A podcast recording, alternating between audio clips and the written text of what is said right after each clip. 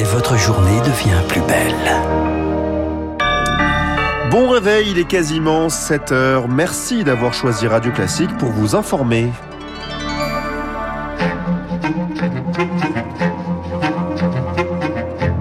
La matinale de Radio Classique avec Gaël Giordana. Et à la une ce matin dans votre journal, Charles Bonner, l'Assemblée nationale a validé cette nuit le deuxième volet des mesures sur le pouvoir d'achat. Sans majorité absolue, chaque amendement a été au cœur d'une bataille. Licenciés et désormais rappelés à leur poste, les 87 salariés de la centrale au charbon de Saint-Avold vont reprendre le travail. Et puis non, on ne met pas de riz dans une salade niçoise. Une proposition de loi pour défendre les plats régionaux est en préparation. Radio Classique. Le budget est donc adopté par les députés. 293 voix contre 146 grâce au soutien des républicains. Un vote après plusieurs jours de débats houleux, souvent serrés à une dizaine de voix près. Le gouvernement, plusieurs fois mis en minorité. C'est la nouvelle donne de cette Assemblée nationale. Désormais pour les députés, Lauriane Toulmont, une consigne, on ne quitte pas son siège. Qui est pour l'amendement Dans l'hémicycle tandis que plusieurs députés de la majorité courent vers leur siège juste au moment du vote. Désormais, chaque voix compte, plus le temps de traîner à la buvette de l'Assemblée, prévient le marcheur Guillaume Casbarian. On a la télé qui est allumée d'ailleurs à la buvette et qui permet systématiquement, quand on sent que le vote arrive, de pouvoir revenir en urgence parce que les votes, ils se jouent à 5, 6, 7 voix près. Problème, les députés sont parfois absents en circonscription ou en commission. L'opposition en profite alors pour faire passer ses amendements au plus grand plaisir de l'insoumis Sébastien Delogu. En commission, on demandait une suspension de séance ou alors on leur disait pas pour qu'ils restent, on se levait en courant et on partait.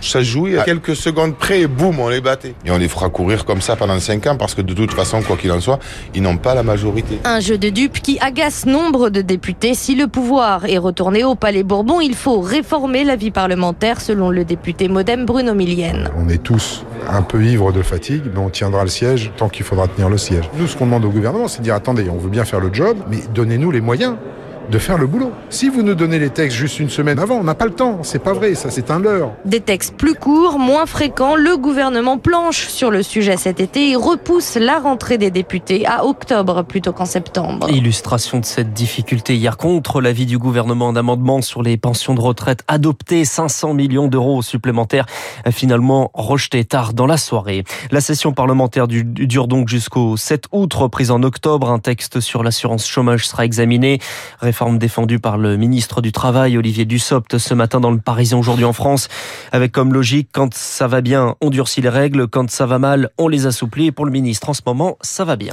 Également adopté la renationalisation d'EDF, une opération quand même à 9 milliards 700 millions d'euros. L'État veut reprendre 100% du contrôle de l'entreprise pour mieux gérer la transition écologique et la relance du nucléaire. Mais ça va prendre du temps. Alors d'ici là, on mise sur le charbon avec la guerre en Ukraine et la moitié du parc nucléaire français à l'arrêt. Le prix de l'énergie flambe et on revient aux vieilles méthodes, quitte à rogner sur quelques objectifs environnementaux. La centrale thermique de Saint-Avold va donc rouvrir. Le plan de sauvegarde des emplois est suspendu. Et pour convaincre les salariés de revenir au charbon, Charles Ducrot, la direction y met du sien. Une hausse de 5% des salaires, bonus mensuel de 5500 euros brut. La direction de la centrale à charbon Émile Huchet de Saint-Avold tient à ce qu'elle reprenne à plein régime l'hiver prochain. Le fruit d'intenses négociations, confie Jean-Pierre Dame, délégué syndical FO. Euh, L'entreprise nous a quand même dit qu'elle espère gagner 100 millions d'euros. Donc euh, il fallait que les primes soient euh, à la hauteur des aspirations des, des personnels dans un concept de gagnant-gagnant. Le gestionnaire Gazelle Énergie espère faire revenir au moins 70 salariés pour assurer son bon fonctionnement.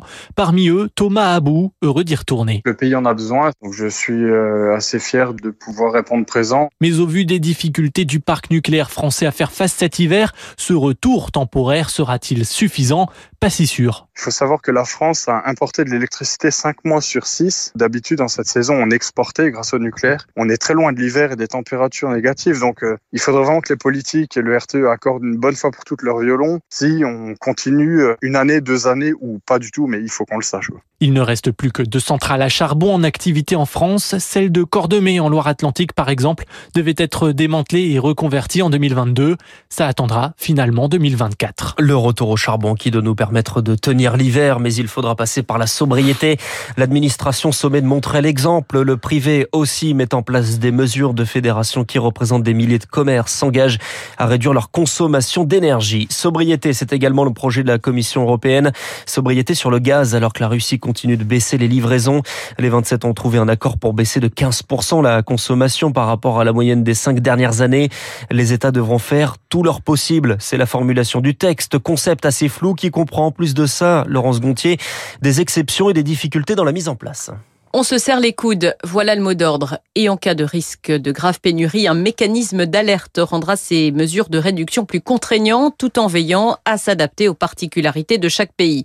L'Allemagne, très dépendante, est au cœur des préoccupations une déstabilisation de la première économie européenne aurait des conséquences sur l'ensemble de l'Union. Une fois encore, la Hongrie la joue solitaire. Son ministre des Affaires étrangères dénonce une mesure inapplicable. Budapest continue d'ailleurs de discuter avec Moscou au sujet du gaz. La semaine dernière, il était question d'acheter 700 millions de mètres cubes supplémentaires. Laurence Gontier, la sobriété se fait aussi au niveau individuel. Connaissez-vous le Flixcam? J'espère bien le prononcer puisque c'est du suédois. Ça veut dire honte de prendre prendre l'avion, un mouvement qui s'élargit à l'heure du changement climatique. Alors pour partir en vacances, cela veut donc dire s'adapter, quitte à rallonger le temps de transport. C'est le cas d'Aurélien, un jeune trentenaire qui préfère euh, voir du pays que du ciel. Là, je me rends euh, cet été dans le centre de l'Italie. Donc, à l'aller, on y va tous en voiture et on va prendre, euh, aller un jour et demi, deux jours.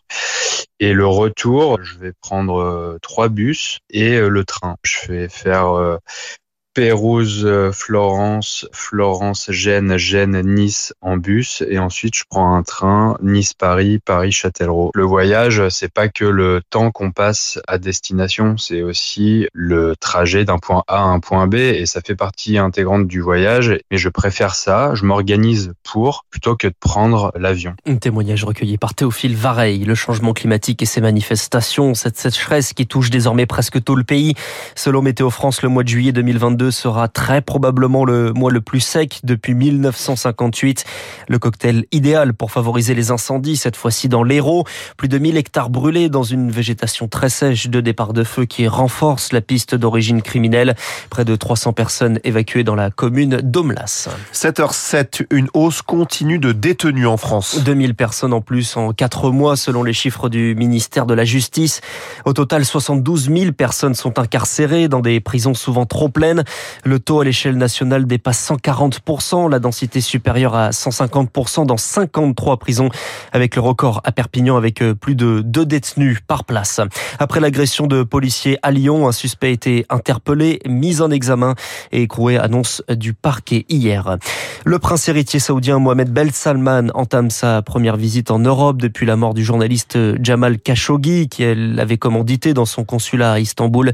Arrivé hier en Grèce, le prince saoudien viendra ensuite en France. En Tunisie, la nouvelle constitution est adoptée. Près de 95% de oui au référendum commandé par le président Kais Sayed.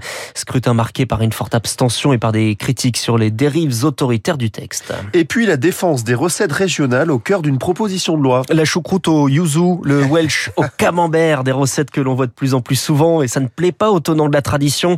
La sénatrice LR des Alpes-Maritimes, Alexandra Borchio-Fontin, veut donc sévir et dépose une proposition de loi pour mettre fin à ces inventions culinaires.